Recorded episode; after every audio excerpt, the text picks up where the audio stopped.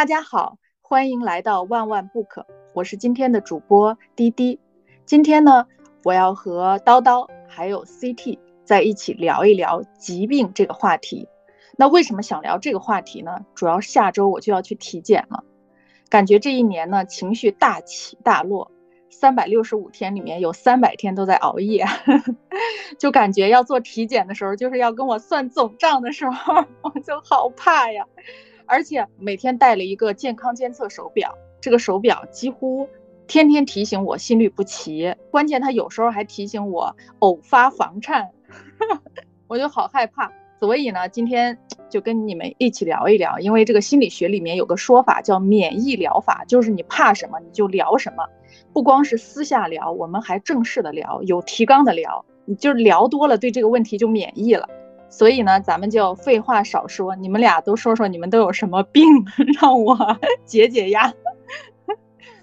要不先从 CT 开始，我就感觉你好像还挺体弱的哈。就我刚刚体检完，我上周才体检完，现在的报告出的特别快，就是怀揣着那种又担心又好奇。就看了自己的体检报告，然后每一次看完就果然，就又多了很多意想不到的。现在就是缺少维生素 D，可能跟那个耳石症也有关，所以就会会缺少维生素 D。低血压、低血糖、各种结节啊，这些都是结节，都有什么结节？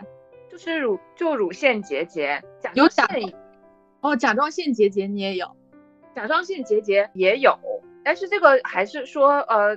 当时他有问我，可能检查的时候他有说吞咽啊什么的，但是这一次我上一次是呃体检的时候有，但这一次他没有在体检报告里面写出来，所以我就觉得还好，这些都是已经检查出来的。那还有就是颈椎病嘛，然后我上周五的时候突然间就颈椎特别难受，然后我还吐了，就是我的颈椎犯病起来，我就会就会头特别痛，然后就会吐，基本上我是必须要。经历了那一次吐，我觉得我的颈椎病才会好。然后还有就是痛经，就是每个月都会经历。但我觉得可能是这这几个月，我觉得好很多。这几个月我都没有特别特别不舒服的感受。以前那真的是，就是我觉得这个是身体的很多小毛病积累成的。然后身体的寒气比较大，就我基本上之前呃每一次这个周期的时候，就是我是会又拉又吐，非常非常痛苦。天呐，那那 CT，你的你的这个身体真的是集合了当代都市白领的 各种慢性病于一体啊！是，那你前两天颈椎病去看了吗？去看医生了吗？本身其实我的颈椎病就是他肯定会检查出来说是有一些就是比如侧弯啊或什么的，我这一次没去嘛，因为这一次就刚好广州疫情又比较严重，我之前其实都换都。差不多久病成医了。我以前就是会去做牵引，去做按摩，然后医生就会跟我，他不会也不会给我开药，他就就会跟我说，他说我的身体就是习惯有非常多不好的，其实我都知道啊，但是就是会控制不住。他也经常会说，他说像你们这个年纪，你们还经常会熬夜，然后还会就是。不规范的那些身体动作，他说等到你们老了就严重起来，说不定就会瘫痪。当第一次听到就是说不定会瘫痪这个词的时候，就会觉得很害怕，然后就会被警告，会习惯几天。就比如说要用正确的姿势，然后不能躺着。我太喜欢躺着刷手机了，我一个动作我会保持很久很久躺着刷手机。我觉得这真的就是造成我颈椎病最重要的原因。嗯嗯，颈椎病多长时间犯一次啊？倒不是。经常的，其实我是能够感受到的，就是我，比如说我有一一个周末，我就是可能如果我什么都不做，我就会躺在床上看手机，就是看剧什么的，然后我就觉得有点完了，就是作的有点，就是太作死了。上个周末就是可能就是躺着啊，一直都是这样。就你当第一次你被被警告说可能你继续这样下去你会瘫痪的时候，就会好几天，然后后来你天天都这样哎，我天天躺着刷手机。然后一动不动，但是太僵硬了，我真的是太僵硬了，所以就会就会卡在那里吧。你你身能明显的感觉到你的这个这里面就特别僵硬，但它也不是周期性的，说嗯多久多久就固定会犯一次，真的是前面作的太狠了，就会有一次特别集中的爆发，就必须要经历。你最多的时候都是干啥？就就是一天躺着刷手机啊，就是一天看剧，天天都躺着刷手机，吓死我了！你真的吓死我了。不是，叨叨，你知道吗？你在一再的提醒 CT，CT 的先天之本不够，你知道吗？对，我一会儿就会 说讲这个。你不是，我觉得我也要躺废了。你要这么说，我真的原来不能一直躺着呀，我还以为我躺着问题不大呢。哎呀。这些习惯都会早晚有一天都会告诉你，这就是我们今天谈论的核心，就是你的身体知道，早晚有一天它会告诉你啥时候那个就是个头了，极限快到了。对，就是 CT 想告诉你，叨叨，就是说，因为你他比你还虚长几岁，等你到他那个年龄就要爆发了，你知道吗？但是叨叨，我记住了。但是叨叨，我又想告诉你，我又比 CT 大几岁，你躺着没事儿，我现在还天天躺着，照样不爆发，就是 CT 自己的问题，就是病耻感一会儿出来了，就是弱。你看我要么就躺沙发上，我要么就躺床上，我一天二十四小时有二十个小时。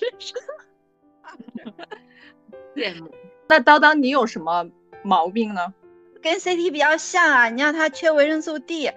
我缺钙，我觉得缺钙的人是同时缺维生素 D 和缺钙的，然后低血糖、低血压、痛经这些我都有，肠胃也比较虚，就是我肚子疼的时候容易休克，容易低血压，我低血压、低血糖、中暑的时候也容易休克，容易肚子疼，然后皮肤容易过敏，中暑休克，我真的休克过好多次了，从初中到高中、大学，大学毕业以后，我感觉每次都是，嗯。就是休克，我是很快就就醒过来了，醒过来之后也没有太大的反应，但是感觉就像死了一次，挺挺害怕的。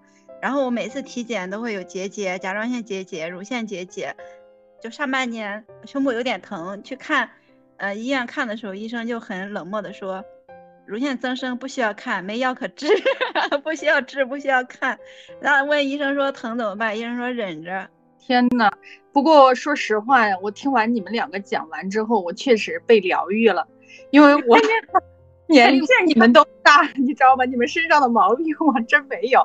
我明天去体检，但是我上一年的体检报告里面没有甲状腺结节，也没有乳腺结节，像低血压、低血糖更是，我觉得，天啊，你们俩既然都有，我都觉得这是很少听说过的，只听说过老年人有高血压、高血糖。对。颈颈椎方面的病也没有，因为也确实，嗯，李姐你也太健康了吧，不合适吧？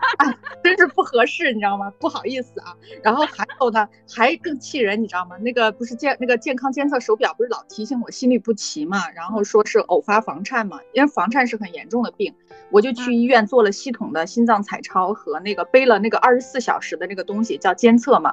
结果也是很健康，是手表的问题，又 不是我的问题。天呐，李姐，你这样真的很伤害我们这些年轻人。我们我们还想说，呃，迪姐说她体检要聊这个话题，我也想说没关系，我们先跟你讲一波，没想到讲完，那我们更焦虑了。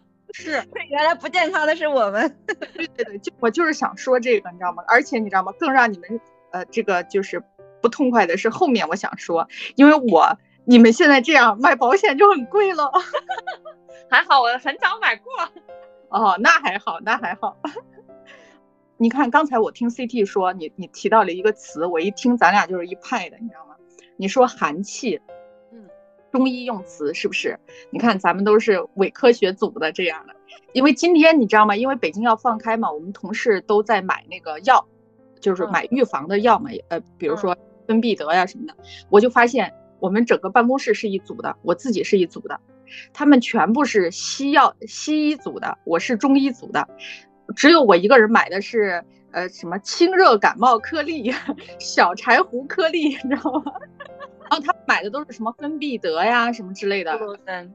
啊布洛芬呐什么之类的，然后他们就说你这些药有用吗？我说我从来不吃西药，然后嗯，他们就认为我很愚昧嘛。然后那行，咱们就从愚昧的角度聊聊啊，就是中医说这个认为身心一体嘛。嗯，你们觉得自己身上的病跟你们的精神状态有关系吗？就比如说 CT，因为我觉得像你的颈椎病，你说是虽然没有说周期性发发作，但是你说它隔一段时间它会爆发一次，而且爆发完你就舒服了，对吗？嗯。哎，我觉得这个很有意思，其实你可以探索一下的。其实我觉得我的身体是很敏感的，我是能够感受到，就是到了个什么时候，我的身体会有问题。就是我前段时间看了一个电视剧，叫《四楼的天堂》，嗯，然后他就，我觉得那个电视剧很好，他就是讲一个表面上看，他其实是在探索一些各种心理上的关系，但他其中有一个是黄，呃，黄秋生演的一个角色，他是一个按摩师，然后中医按摩师，他就会说，这里面有一句台，有几句台词，我觉得就就还挺好，他就会跟他的那个他被。按摩的那个女主角，呃，其实是个心理咨询师。他说，心理上的伤，身体是会记住的。然后，身体是最诚实的，可以反映你的状态。特别认同。其实我在很早很早的时候，我就我就觉得是这样。然后表现在我的身体上面的状态是，当我呃很紧张或者我的情绪非常不好的时候，我觉得我的身体会启动保护机制，我就会生病。我也觉得那是，呃，身体在提醒一些事情。这是身体在提醒我心理的状态，及我的心理当很不舒服的时候，其实我的发泄方式或者我的行为习惯是我会生病。其实我也在探索，有可能是因为我在很小的时候我就知道生病会获得关注，所以我觉得这也是习得的一种方式。但是我觉得还有一个特别奇妙的，就是身体和心里面的关系是，通常其实身体在我身上，我觉得他们是相互抗拒的，是因为。我觉得身体是在抗拒那些痛苦、嗯恐惧和难过的感觉的，就会希望这些感觉全部都躲得远远的，然后它就会越埋越深。当它埋到一定的程度时候，它就会有疼痛。我觉得疼痛真的是连接身体和心灵一个非常奇妙的东西，嗯。然后我觉得身体其实是在拒绝那些疼痛的感觉，会会跟它对抗，直到你对抗不了的时候，就会。感觉到，其实那时候才会感觉到身体的存在。我每一次在生病的时候，我就会觉得，我意识到我这个身体到底是怎么回事了。就通常平常就习以为常，你感受不到你的身体到底是怎么回事。只有我当疼痛的时候，我会用脑子，会用心去感受我的这一具身体，才会意识到身体是什么，然后才会意识到，就是你这个身体的完整性。我觉得我是身心的关系就在我这里，就既是。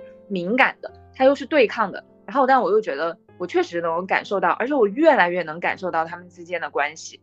哎，你说的疼痛是指什么样的疼痛呢？我觉得有几个疼痛，它就在提，比如说我的呃头疼，你会头痛，就是有的时候很紧张或者一天很忙碌的时候，嗯，我就会头疼。我觉得那就是因为后台的程序开的太多了，就是信息过载了，然后我就会头疼。那你头疼的频繁吗？不频繁，嗯，所以我就觉得他就是在提醒我，嗯，因为这是一个非常好的，因为它不频繁，所以它一旦出现的时候，其实我就知道，就是这个节奏不对了。然后第二个就是颈椎，我的颈椎就是在阶段性的提醒我，我的身体就很奇妙的是，我会，比如说我我有一段时间很忙碌的时候，其实我的身体是不会出现任何问题的。我一旦开始一个项目结束之后。我觉得我的身体就会有各种的问题，它就会出现。我觉得它也是会集中性的去爆发一次。那叨叨，你有 CT 的感觉吗？比如说，他说他忙的时候不会生病，一一休息可能就会有病，可能有一点区别吧。但是 CT 刚才说的时候，我才想起来，就是我忙的时候、压力大的时候，我会头疼，就偏头疼，头疼呢也比较频繁，然后疼的也比较厉害，就是压力很大的时候。但是因为我最近已经摆烂很久了，我就已经忘记我会头疼这件事了。哦，那那你之前的头疼是频繁的吗？就比如说这个星期我压力都很大，那我这嗯可能这几天都会频繁的头疼。如果后面就没有什么事情，我可以休息啊什么，它就好像慢慢消失了。那你觉得你的结节呢？因为好像从中医上来讲，结节是一种情绪病，哎，嗯。对啊，情绪我情绪一直都不好。一方面，我觉得我情绪容易焦虑，容易低落，导致了我容易有结节；一方面，我觉得我有结节也导致了我情绪敏感、低落、焦虑。那你的这些毛病啊，因为刚才听其实挺多的，你觉得对你日常生活最困扰的，就是它已经影响到你日常生活，你觉得有吗？还是只是亚健康状态？你觉得没有什么感觉？影响比较重的还是饮食吧，就是我我不能吃辣椒，我一吃辣椒我就肠胃就就会很痛，然后但是我又特别迷恋吃辣椒，呃，其实带来两 两个结果，就是我迷恋的是辣椒、蛋糕、巧克力、面食、粉条，然后这些会带来两个结果，一个就是辣椒会让我肠胃痛嘛，肠胃痛的话可能有时候要躺好几天，还有一个就带来的结果就是肥胖。我一直在和肥胖做斗争，现在减到九十多斤了，但是我丝毫不敢放松，还得再拼命斗争下去。因为我只要一放松，我就知道我可以，我会很快的就会胖回去，因为我的饮食太不健康了。那我想问一下你们两个啊，你们有那种就是很正式的求医经验吗？比如说住院，类似这样的，有住院体验吗？没有，没有是吧？嗯，但是我有一次印象很深的去看病的经验，嗯嗯，而且是独自看病。我在上大学的期间，我好像就是在大一的时候，我的生理期的周期一直不是特别自，呃年年轻的时候就是不是特别正常。然后我有我在大一的时候，我大概有两三个月我没有来特殊情况，我就很害怕。我就去上网看，就是是发为什么，就是为为什么会这样，查了很多，然后有一个就共同的指向是可能会是脑垂体瘤，特别害怕，就不敢检查，又觉得好像他说的每一个症状我都有，什么又会头疼啊什么的，就特别害怕，我就想一直拖着，然后但我又觉得我又很害怕，其实那时候是我第一次，我第一次就是那那一那一次我写了遗书。就是就自己吓自己，我还没去体检的时候，我就在脑子里躺在上铺，然后我就开始脑子里过遗书。我想说，我还这么年轻，我要给我爸妈写些什么，我要告诉他们些什么。然后我就在脑子里回顾，然后那时候我就一个人，我就觉得不能再拖了，就就不管怎么样都得面对。我就一个人去了医院，医生就帮我就检查，就做了各种检查，最后说他就说完全没什么问题。我当时真的是要哭了。我就觉得好像他救了我的命一样。他告诉我，他说没什么，就是年轻，可能就是生理期不是很稳定这样子。然后我就一直说跟他说谢谢，跟他说谢谢。我说你知道吗？我以为我要死了，我得了脑垂体瘤。然后那个医生可能嗯也很无奈，然后他就说，他说你想太多了。他说以后少少查点网上的资料。对，这就是说人生最幸福的事情就是虚惊一场。对，就那一次是我。就是有这种经验的，其他我都虽然就弱，就一直我都知道我弱，但是我没有什么，就没有大病，也没有住过院什么的。嗯，对我从小到大唯一的住院经历就是生孩子，住了三天。嗯，那 CT 你为什么是一个人去医院呢？当时就是在上大学嘛，然后我我也没有告诉任何我的同学和朋友，其实我也没有告诉我爸妈。我是后来我知道我没有事儿，我才告诉我爸妈的。然后我爸妈，我妈就一直在哭，她就觉得她没有陪我经历这些，她就觉得我当时肯定内心非常非常的煎熬，然后很难过，然后什么的。但是我当时就会觉得，首先，一是我觉得有几个，我现在想想，一是我觉得跟妇科相关的病，我觉得女生都会羞于启齿。第二个是我当时是觉得，假设真的有事儿。那时候也才上大一嘛，本身我大一也就经历那些，嗯，状态不是很好的时候，我就觉得我那时候没有亲近到，就没有有任何一个亲近到，我觉得我可以真的出事儿，他在我旁边，我也会觉得很很好，很好过，就是自己去面对也没什么，因为如果不是我爸妈在的话，我觉得没有任何一个人可以可能可以给我提供这样子的，那还不如自己去面对。哎，叨叨，你刚才听到 CT 说他妈抱着他哭，你什么感觉？就觉得好像羡慕，为什么羡慕？因为我生病完没有人抱着我哭。哎，那你当时比如说你都低血糖、晕倒啊什么这些，那你爸妈知道这个事儿吗？知道呀。他们觉得没事儿是吗？对。那你在学校晕倒了，然后然后回去了就告诉他晕倒，自己又醒了，然后他们觉得也没事儿是吗？对。哦，真的是，我也想抱抱你，然后也是要抱抱我自己，因为我刚才听到 CT 那么说，我也是两个字儿羡慕。我们俩都很羡慕你，你知道，因为那个你你像我就是如果，哎，我觉得 CT 说的有一点我是有共鸣的，就是好像跟妇科有关的疾病，好像都是有一种羞耻感。对我，我觉得就是说，呃，我对我父母，特别是对我妈，是不敢有病，就是一点都不敢说自己有病不好或者是什么，不管什么病，因为好像那就意味着是弱。别人都很健康，你怎么就会有病呢？不可能会得到抱着我痛哭的共鸣，而只是鄙视。好吧，我妈又被我攻击了啊！当然，我这个也确实是想聊的一个问题，就是所谓的病耻感，就是一个健康的人，好像就是意味着他基因更优秀，生活更自律，更自我负责，更值得交往。有些病，比如说传染病、遗传病，包括精神疾病。好像就意味着这个人的基因更差，然后不检点、不强大。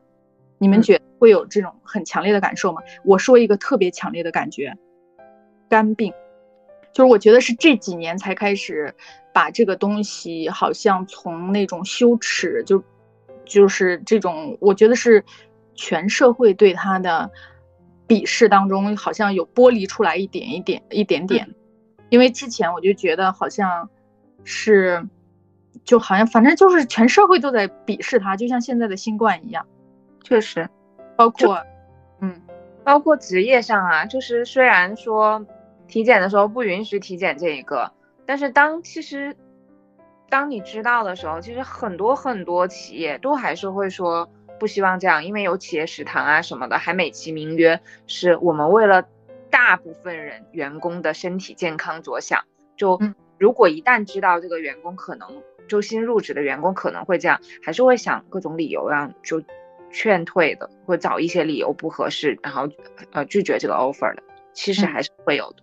就是我提供一个角度啊，你们知道，因为因为我最近一直在研究保险嘛，然后 让我每次话题都要拐到保险上。你们知道一个人他得了什么病是在保险里面最受鄙视的吗？就是鄙视链的最底端吗？不知道哎。艾滋病吗？精神类疾病啊，抑郁症、焦虑症、精神分裂症是在那个鄙视链的最底端的。所以说，其实抑郁情绪是特别普遍的，对吧？其实我们可能都会有抑郁情绪，但是呢，嗯，如果我们到医院去做了那个所谓的量表、一些检查，如果他把你定性为抑郁症，并写在病历里的话，你再买保险，几乎很多就会非常麻烦。嗯，大部分保险都买不了。所以就是一种鄙视啊，因为保险里面有一个巨额的赔付是指意外身故，然后包括自杀，那你就知道他的那个风险有很大嘛，他会认为你精神疾病很容易出现意外事故或者自杀这样的事情啊。刚迪姐说的这个，其实我我是会有同感的，这种病耻感，我以前觉得可能没有，但是后来就有一个是发生在我身上的，就是嗯那种病耻感，就是害怕自己很弱。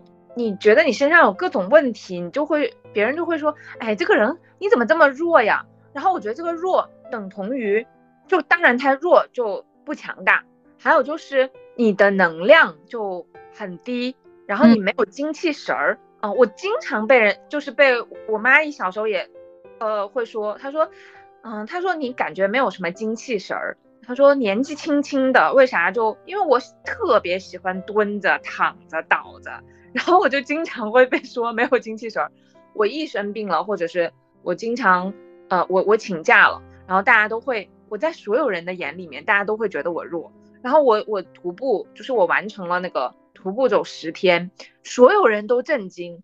然后他又说你这么弱，你居然走完了。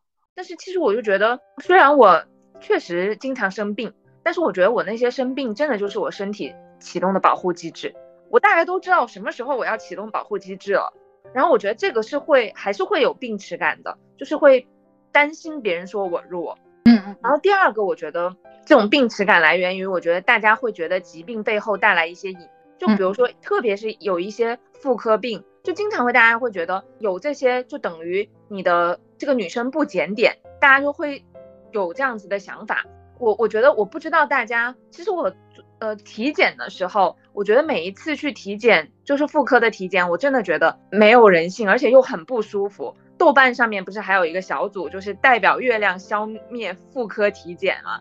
就是很多人都在说那些妇科体检的各种不舒适。我觉得直到现在，妇科体检依然让人家让心理和身体都很难过。我不知道为什么还记还是这样子，那个妇科体检会很痛，妇科体检的医生也并没有去呃缓解大家的这样子的焦虑。第三个就是。确实，我觉得精神疾病是会有病耻感的，但我觉得慢慢的稍微好一点了。我觉得以前大家说就是这个人，呃，会有情绪问题，会会抑郁症什么的，我觉得大家还是会抱着那种比较不理解的态度。所以很多时候就是为，这也是为什么大家会有情绪问题的时候，并不会说，只要有一天他被爆，他爆发出来了，嗯，可能大家才会意识到。我觉得也大家也羞于说，当然也有，就是你说了也没有什么用吧。主要是现在大家精神正常的人应该是少数。你看现在，现在我的朋友圈里，大家比如说去了像北京，一般都是去安定医院和北医六院嘛，北大六院，这是两个看精神疾病的比较权威的医院，大家都会晒那个诊断书，是吧？就我确诊，然后我怎么样，就是包括晒自己的药，这这在之前是不太对能想象的，大家都会隐瞒的。叨叨，你觉得呢？是，我也觉得抑郁症这类的疾病比较容易让人紧张，会担心他会自杀呀，或者是不稳定。还有就是，我觉得肥胖和抑郁症比较接近，嗯，都是很难自控的一种一种问题。就是肥胖，它好像不是病，它可能除非你胖到三百斤，可能医院也不会给你才会给警告你。然后体检的时候可能只是提醒你，但是我我感觉，特别是对于女性来说，肥胖真的能能又胖又自信的真的好少啊！而且肥胖一个是关系到你的自信和你的形象，它还关系到你的健康。就是你胖到两三百斤会出现大的问题，但其实你如果有一点就是微胖的话，它也有小的问题的。对。我我记得以我之前在豆瓣上看到一个评论，我忘了，那都很早之前了啊。他说是哪一刻你你发现自己变老了，然后他说体检的时候最害怕的不再是上体重秤的那一刻，比如说我我能明显的感觉到哈，就是说我女儿最害怕别人看到的是她的体检报告上的体重那一栏。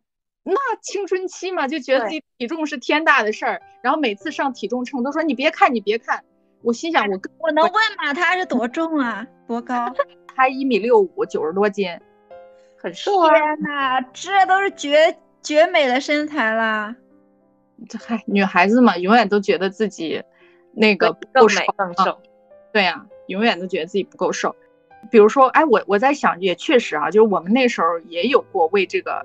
体检表上体重那一块不想让别人看到的那个那个感觉，现在根本就不看那一块，无所谓。当然，叨叨还可能还有点在意，我们是根本不在意，我们就看有没有各种瘤啊、结节呀什么之类的。对，而且在体检的时候就很奇妙，就比如说要去做那些彩超啊什么的时候，你又又很想听到医生说点什么，然后你又很怕。他突然跟你说点什么，然后他会停住问你一点什么的时候，你就会觉得完了完了。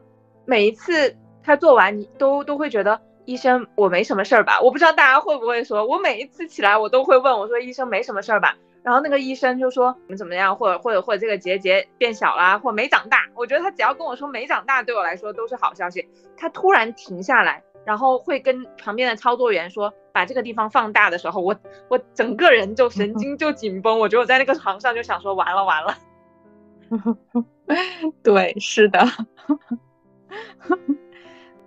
I C T，你说就是特害怕那个医生突然说这块放大看看哈，我特共鸣。还有就是你躺在那个那个做 B 超的地方，他翻来覆去的看，你知道吗？你就。前面那个人明明很快就出来了，我为什么要长时间？对，你就是又怕他时间太短，但是太短又怕他时间不够长，检查的不够细，就很矛盾。我觉得体检真的很矛盾。而且就是我是前年的时候，我们是一个很大的整个出版社一起去体检，一一个同也不算是同事了，他只是我们都是一个机构底下的并行小机构了啊。然后他是说就是查到。肝癌，而且是通过体检查到的，查到就是晚期。对对，然后关键是不到半年人就没有了，真的就是一个中年男性啊！你到这个时候就非常唏嘘，所以我就想问你们啊，你们想象过自己得重病吗？如果你们得了重病，你你们你觉得你会怎么应对呢？你的状态会是什么？你最害怕的是什么？叨叨，你最害怕的是什么？我最害怕的是，就是你如果说现在我有可能面临得重病，我真的没有任何思想准备，就是全方面的准备我都没有，你都没想象过。对，我不敢想，我就假装就是这个事情不存在，你知道吗？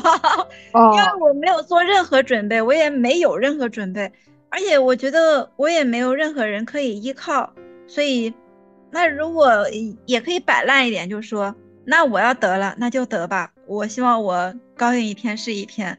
那如果说要有什么准备，那我觉得我是没有任何准备的，我也没有任何人可以依靠，我也没有说谁能照顾我，那都不存在的。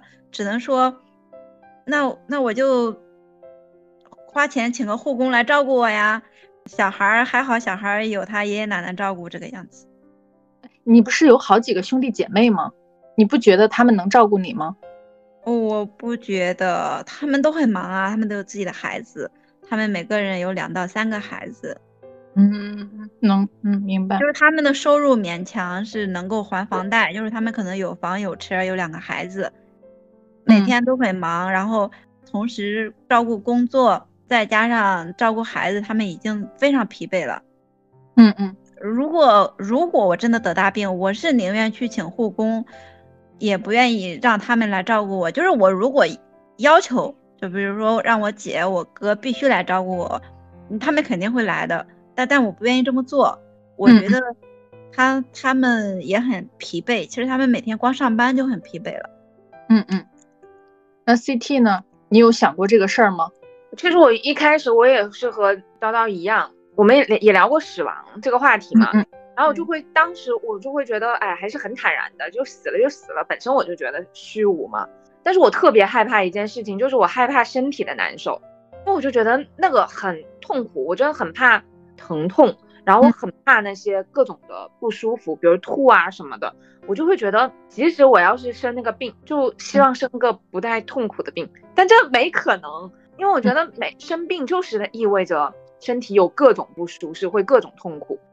我最不能接受的是这部分。然后第二个是，我不太能接受，或者我不太敢想，就是也会拒绝和回避这个话题。就是我就会觉得我不敢想我爸妈白发人送黑发人的感受。嗯，我一想到这个，我就会觉得，哎，还是挺刺痛的，就不敢继续想下去。但我我就说我唯一一次觉得我离呃死亡特别近，就是那一次，嗯，觉得自己可能有病了。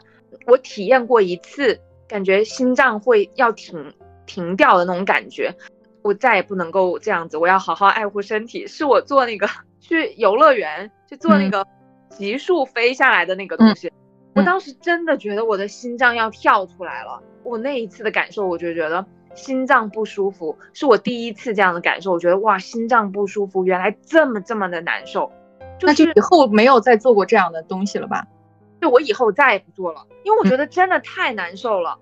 我在想，可能跳楼的，谁知道？我当时脑子里就在想，我说，哇，天呐，这个太恐怖了。我在想，跳楼的人那一瞬间，一定也经历了那种各种的恐惧。然后我觉得，哇，太难过了。但我就觉得那个感受还挺好的，嗯，让我真的，我一下来我就觉得，哇，还是好好活着是好的。因为心脏特别受挤压，然后冲突很大的时候，原来是这么不舒服的感受。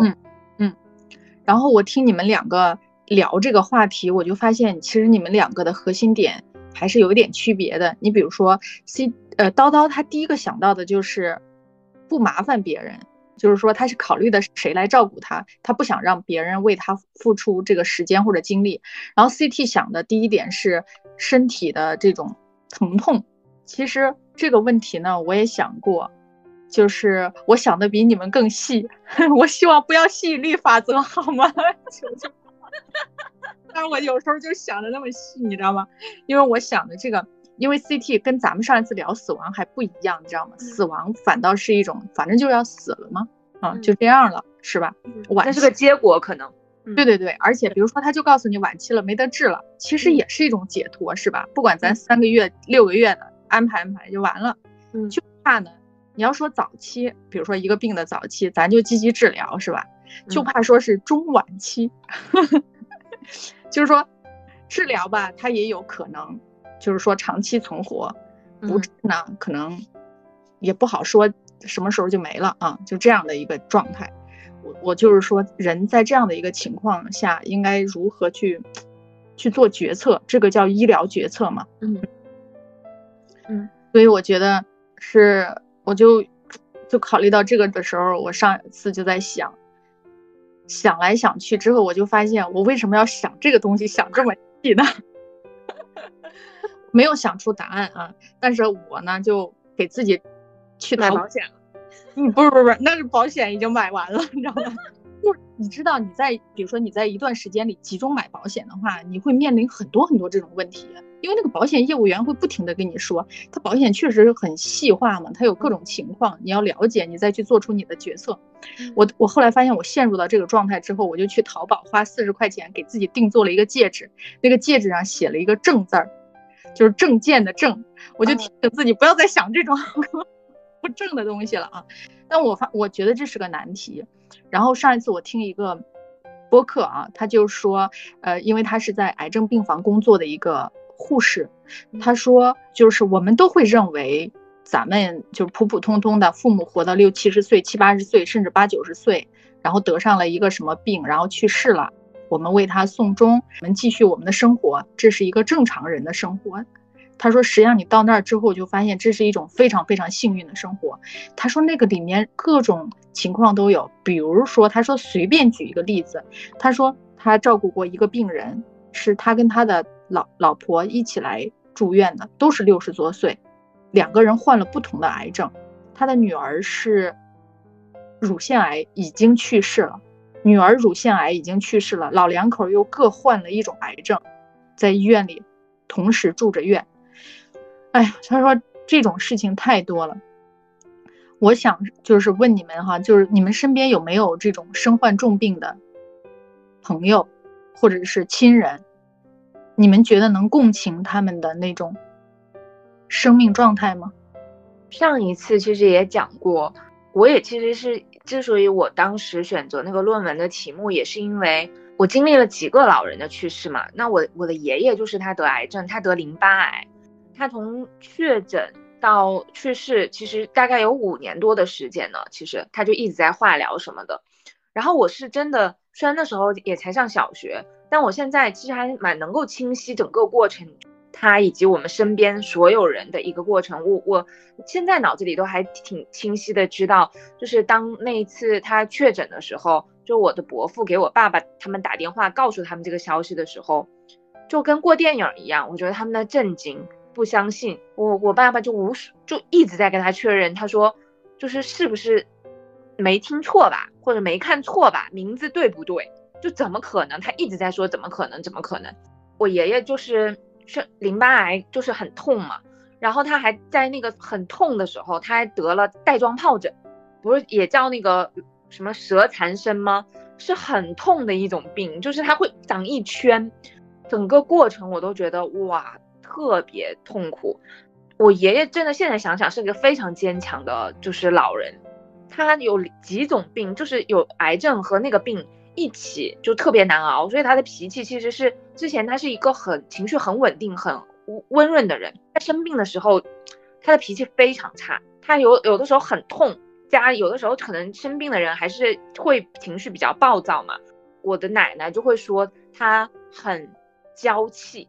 就说哎呀这点，然后很多人有的时候可能身边的人也会说，他说他不能吃，他吃不下饭的时候，就是周周围的这些人也会说，他说您你就吃一点吧，他说就别那么娇气。然后但是我现在想来，我才就觉得真的完全没有办法能够共情到他的疼痛和他身体，因为他那时候也还，其实现在想来也年纪不大，也都才六十多岁就得这个病了，那他也才退休没多久。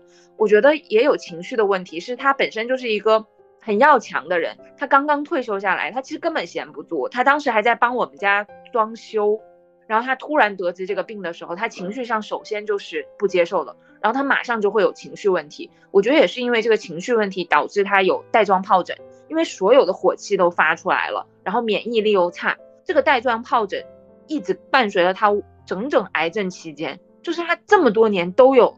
带状疱疹，我现在想想，我都觉得哇，太残忍了。那个痛，淋巴癌本身就会痛，然后因为全身都有淋巴，再加上带状疱疹，我我现在就觉得没有任何一个人有资格说他娇气。你很难知道，就是我现在能回忆起来，他一个人躺在床上呻吟，因为太痛了。但是我觉得我们那时候没有一个人能够共情到他，完全不可能共情到。当后来我妈妈得了带状疱疹的时候，然后她有一次她就哭，她就说她觉得她她觉得老爷子真的太太难了。虽然那时候大家都还对他好，但她又觉得还是没有很好的照顾他。对，其实疾病一个是造成肉体的痛苦，然后另外一个是我发现其实得重病的人性格都会改变，都会变得特别暴躁执拗。我原来在一本书上看过，他说，其实重大的疾病就是相对来说重疾，它意味着是长年累月的痛苦、孤独跟绝望，是这样。叨叨你呢？因为我本来想了一下，我以为我经历的像我姥姥啊、我爷爷呀，他们都是衰老带来的疾病。唯一印象比较深刻的人是我大姑，她是算是食道癌。就是食道癌、胃癌，可能他有转移嘛，有转移嘛。他是一个很非常善良、勤劳，就是过度善良、勤劳的那种农村妇女，而且她的长相非常有福气，就是白白胖胖、慈眉善目。但是她应该是不到七十的时候得了这个病以后，经过了一年的治疗、化疗各种治疗之后。因为我去，虽然没有看他很多次，我爸一直经常去看他，我看他大概两次，这两次就有很大很大的差别，就是巨瘦，巨瘦无比。等到我最后见到他，他可能就已经皮包骨头了，脾气也很不好，然后他就是应该是脸上插着，就是他能走路，但是好像已经不能吃饭了，就是已经带的是应该是叫胃管儿。就是他是我印象深刻，比受重病折磨，就是我也看到了，然后而且觉得他其实我我也挺奇怪的，因为我觉得他那么勤劳，就干了很多很多活儿，然后又性格特别好，跟谁从来不跟谁任何人吵架，然后又那么慈眉善目的一个人，然后被疾病折磨的，从一个白白胖胖到呃皮包骨头的一个状态，最后带着胃管生活了几个月。挺挺害怕的，我觉得，呃，早晚可能会有那一天。哎，叨叨，我想说，就是说问一下啊，就是说是谁在照顾他呢？他是很幸运的，因为他两个女儿都很孝顺，他的儿子是公务员嘛，然后好像就是也是在待遇比较好的部门，请了一年的假，基本上那一年他儿子都没有上班，他女儿两个女儿都陪在身边照顾他。那他真是个有福气的人，因为我，嗯，之前就是说看到，就是是那个病人家属，请来一下吧。那本书里面就讲到，其实病人家属也是一个特别需要心理关怀的人，关怀的群体。对我表哥陪护一年以后，我表哥就做了一个心脏上的小手术，应该就是压力太大了，精神压力。对，就是它里面好像是那本书，还是或者是其他的书，它里面有一个数据。就是说，重型疾病的陪护家属患病的概率大概是我记得当时那个数字是百分之六十，就非常惊人的一个数字。唉，更何况像我们这一代，未来没有 那个，就像刚才叨叨说可以陪护的人，其实是可以照顾我们的人。对啊，就算我女儿长大了，我也不想让她去照顾我，何必那么辛苦呢？找个护工来照顾吧。是的，哎呀，我觉得我我我们的话题会越来越沉重啊，就是说，就是因为这个是我们现在在二零二二年肯定能有一种感受，就什么都是不确定的啊。但是唯一确定的事儿是我们必有一死。我都不知道我为什么要问这么残忍的问题。就是你们考虑过送走亲人的方式吗？就考虑过吗？我觉得你们应该没考虑过哈。我没有考虑过，因为我爸爸就性格比较严厉嘛，然后他们又在很辛苦的帮我哥看照顾孩子，大家都处在一种忙碌辛苦的状态，嗯，就没有想过说，哎，有一个人要离开了嘛？因为因为现在每个人都是健康的，生活就像轮子一样，还是磕磕绊绊的往前走。那如果有一两个人离开了，呃，就感觉这个生活就有点支撑不下去的感觉。虽然可能不会支撑不下去，所以就还不敢想，感觉每个人都还处在劳动的一个状态。那如果真的要就是说面临家人的一个去世的话，会希希望说每一个人都能过去陪伴吧。但是这个真的很难，因为我爸去年骨折的时候。我和我哥，我两个姐姐，我们四个人都去开封陪护。真的，我姐直接请了一个月的假，然后扣了一个月的工资。我我二姐就是她还她有三个很小的小孩儿，但是她带了一个最小的还没上幼儿园呢，然后在医院就陪着。然后我我也是在那待了一个月，真的就是虽然每个人都在，其实每个人都很。疲惫很紧张，就是每个人他都有很多工作啊或者生活上的事情要处理，我还一直处在这种状态里面。我觉得无论是我面临死亡，还是说我们家任何一个人面临死亡，都会有这种，就只能说逃避吧，就不不去想这事儿。嗯嗯嗯，而且我觉得叨叨你没想也有一些是，你是家里最小的孩子是吗？对对。然后，而且你的姐姐哥哥应该比你更懂你们当地的风俗，对，而且他们情绪呀，各种工作都比我稳定。是的，就这个时候就好像真的是有兄弟姐妹非常重要。CT，你想过吗？作为独生子女，我估计你也没想过，对吗？我我是逃避，我觉得我一直在逃避这件事情，就是不敢想。迪姐和叨叨在聊的时候，我就在想说，真的如果。会发生什么？其实我觉得我们这一代人都完全不知道那些流程啊什么的，就好像在我爸妈他们那个那一代，其实他们就都可能会经历过很多，然后他们也都对，而且有人会告诉他们怎么做。对，然后我在想说，好像到我们这一代，一来可能是在一个全新的城市，因为在爸妈那一代就是都是熟人社会嘛。啊，然后他没有经历过，然后也会有老人在指导着，因为这件事情好像就是死亡这件事情和怎么办葬礼这件事情，好像在老一代的人他们都还是蛮重视的，就都有很多的流程啊、程序什么的。那我后来想着，在我们这一代人里面，好像遇到这个事儿就会比较没有头绪。就比如前几天我我有在群里分享说，嗯，我们公司有一个年轻的同事就突然去世了嘛，然后当时那个营销总还问我，他说。你是不是也没有？因为公司有的时候也会要代表去做，就帮助做一些嘛。然后他还问我，他说你是不是从来没处理这处理过这个事儿？然后后来我心想，是我从来没有处理过。我遇到这个事儿，我自己都都是先懵的。但我就觉得我是会，首先我会在情感上我会去逃避的。但是后来想着想着，你就会觉得，其实提前去了解很多还是很有必要的。就特别是在疫情，我今天也是看。就可能也是准备的选题，然后我就看到一篇文章，是一个医生建议的，在疫情之下，就如果你或你的家人生病，你应该做哪一些准备。然后我看他列的非常细，他就说，不管大家呃身体状况怎么样，大家都应该了解你家里面附近的一些三甲医院，你应该关注他们的公众号，然后知道他们在疫情之下的一些措施，一旦会有什么问题，他说就是提前做准备，都比什么都不做。对于你的生命来说是会更好的。然后我也是看了那篇文章，其实我觉得对我们来说是有个提醒。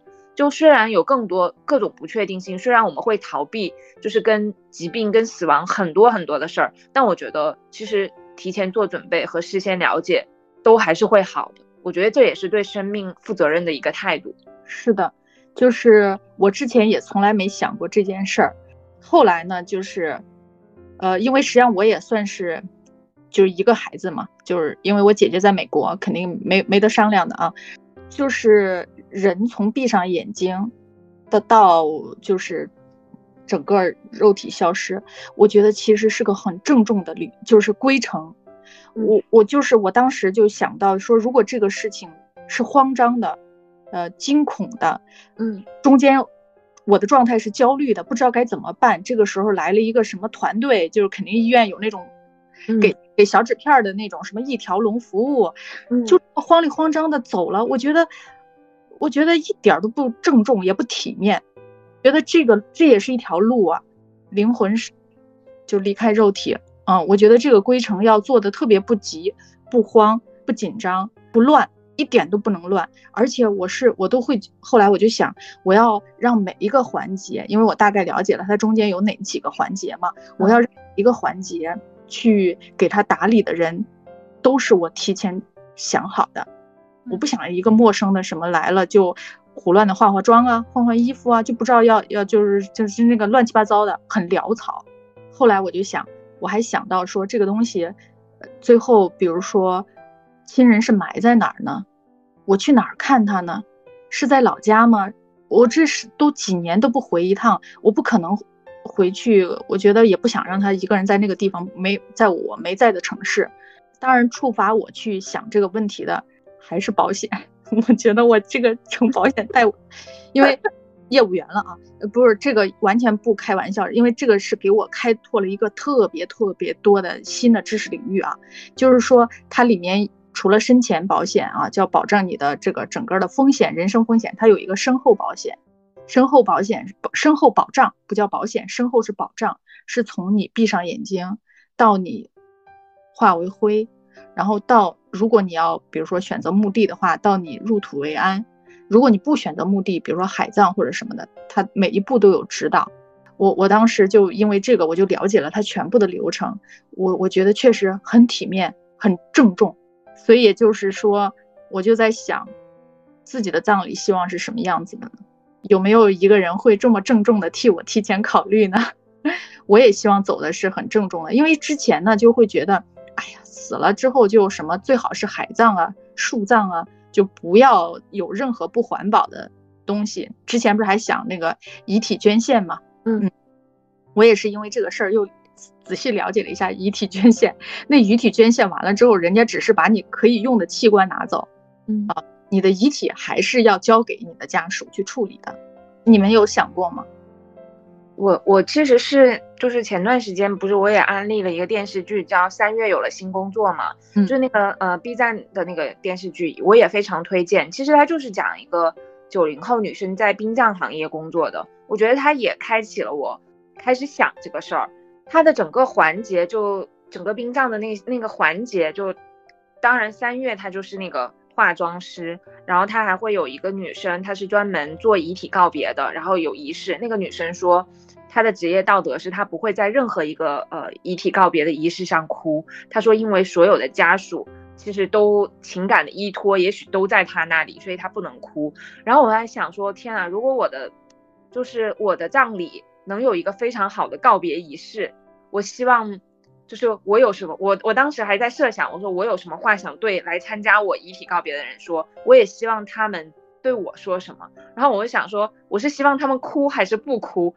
就也就是那个电视剧让我就是看到那一个环节的时候，让我开始思考了这件事情。然后我想说，如果能提前的设计好自己的遗体告别，然后写下来，以后让别人就按照这个仪式给我走一遍，我觉得也挺好的。也正是那个电视剧可以开始让我好好的又思考这件事情。就嗯，虽然害怕，但是躲过了过程。然后反正就是这个躲过了思不用思考那些痛苦的过程。但想想说，我还是一个很。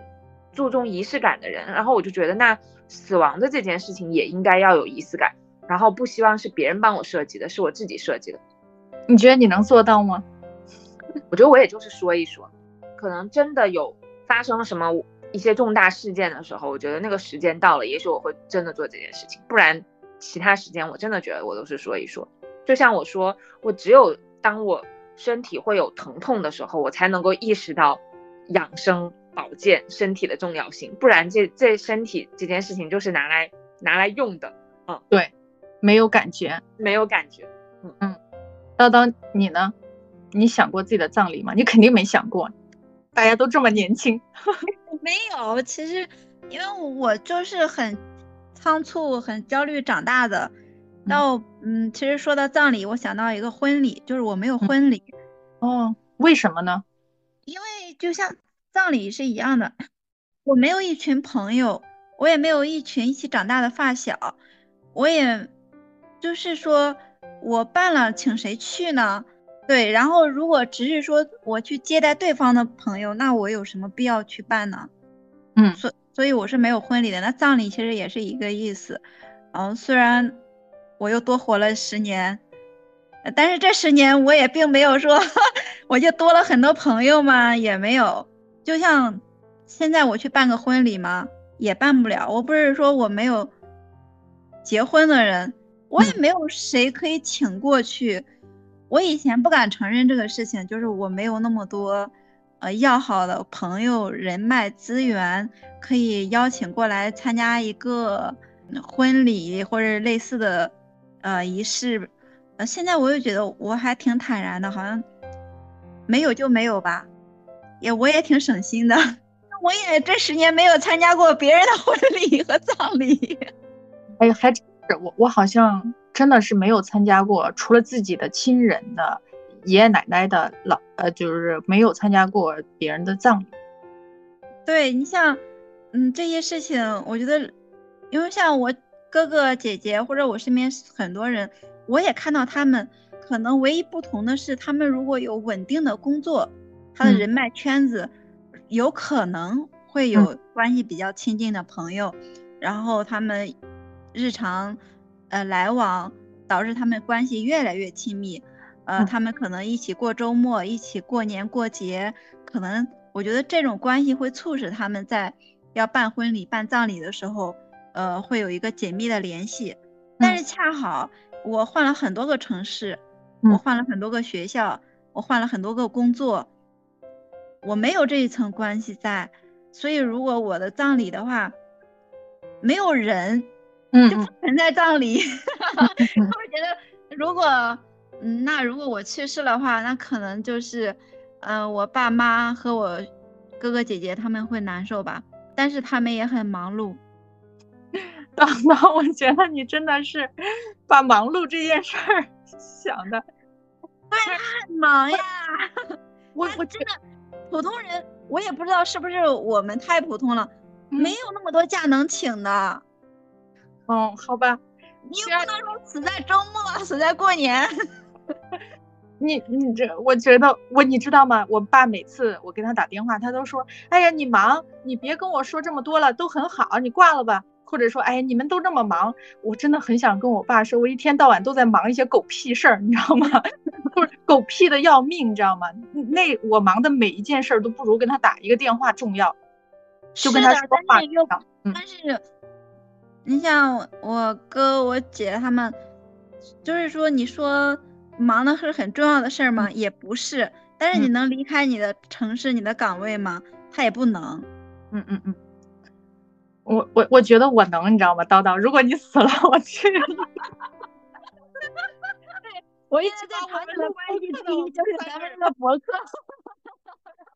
因为我我我我真的我工作你知道吗？我在一个公司能待一年就是长的了。我咱们博客只要做了两年，你们就是我最长久的人脉关系。笑死了啊！然后嗯对，但是你说了一个很现实的问题，因为我们都没有单位。我感觉我爸去的那些，因为他们那个年龄，就鲁迅会参加这些，都是什么他单位的谁谁谁啊，然后他们都几十年都在一个单位里面。但我说实话，我说的这个葬礼不是说这个遗体告别仪式，我说的是从闭上眼睛到我去哪儿。就是我是去到一棵树底下，还是去到一棵海里，还是去到一片湖里，还是去到一个墓碑的底下？就是一块石头底下，上面有一个墓碑，还印着我的名字。咱们之前不是还想墓志铭吗？我们如果没有那块碑，就没有墓志铭。是的，这我觉得这个事情比较尴尬。一方嗯面，如果我去找一个墓碑，我是嗯孤独的，就这个世界上，就是我的所有家人里面，只有我一个人待在那里。那如果我要回村子里的话，我们嗯那边女儿嫁出去是，一般是不允许再回来的。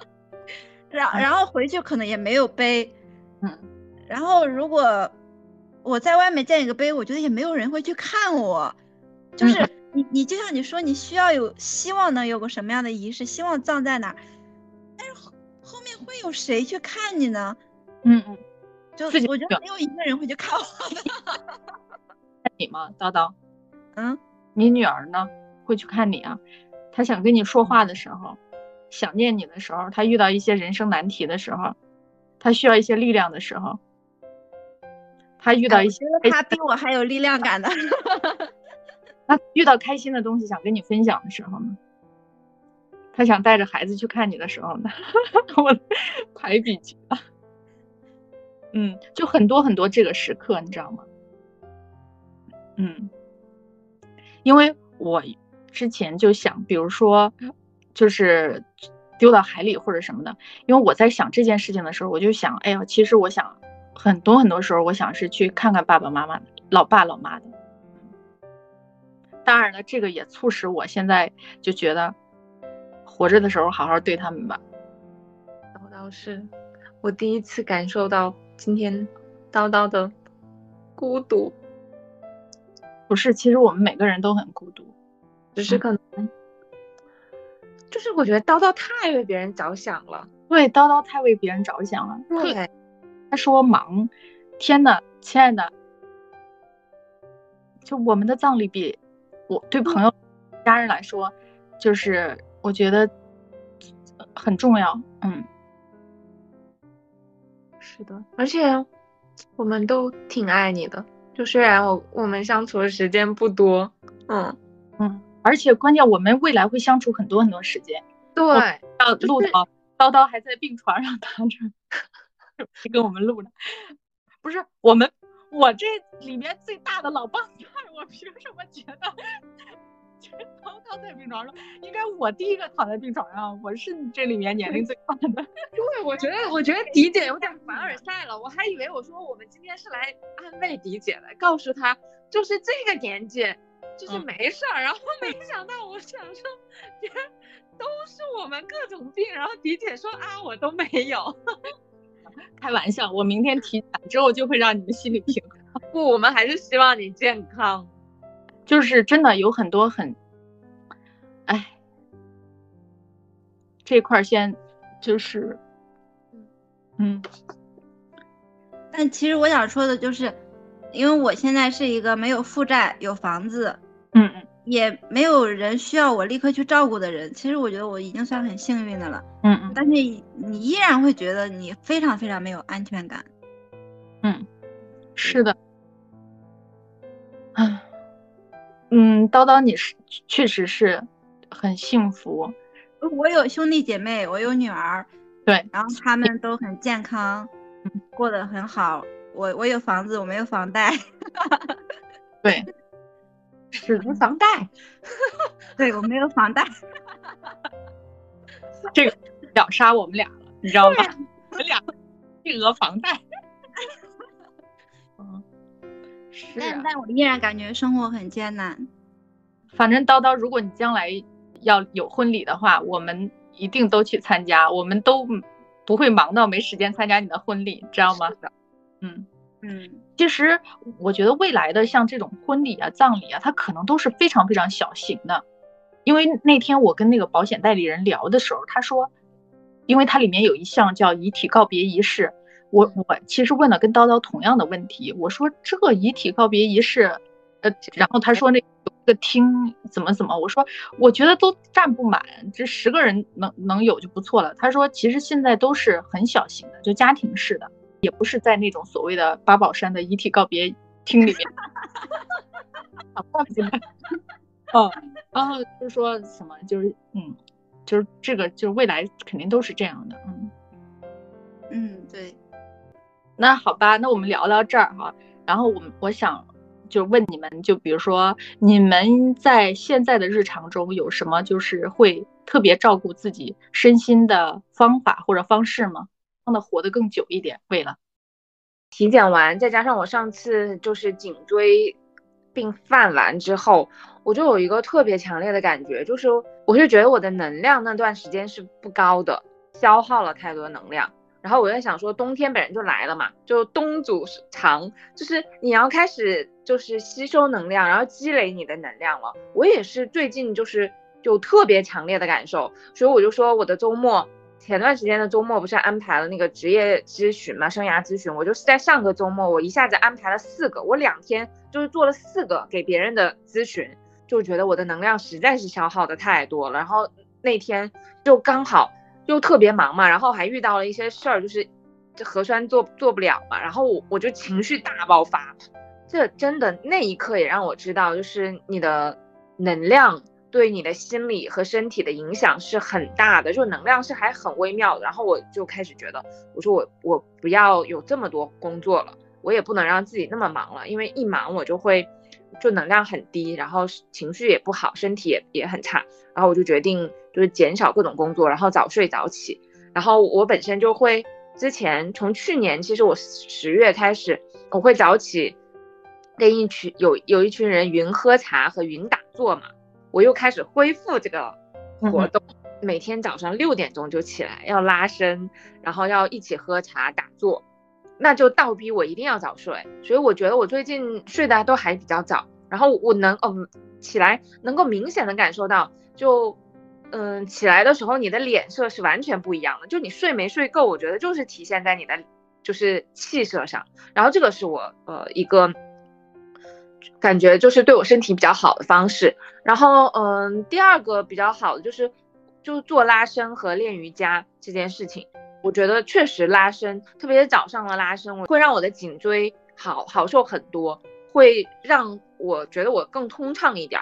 嗯，那我希望我坚持喽。然后还有就是第三个就是吃东西，我但之前大家都知道我就是外卖，从来不停的吃，没有没停过，就是周末都吃外卖，然后现在开始。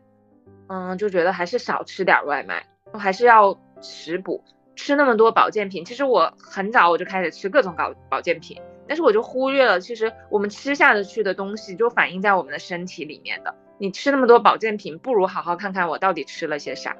嗯，但我的这种我的这种食补都是一阵儿一阵儿的，就心血来潮就就搞点儿哦，但长期还是外卖。哎，那你现在每天晚上几点睡啊？我十一点半睡。哦，那还行，挺好的。叨叨更早点。呃，我也是，就从今年开始，就是我的饮食和睡眠都特别健康，但是偶尔也会熬夜啊，或者是偶尔会吃，呃，吃一些不健康的东西。但我会发现，如果我的整体状态是好的，那我偶尔一两天不太健康，它不会很影响我的身体嘛。主要还是我不是那么喜欢锻炼身体，所以我就会在饮食和睡眠上去很注意，就尽量去少熬夜，尽量去吃添加剂更少，然后避免更多辣椒啊，嗯，生冷的东西都都会去少吃。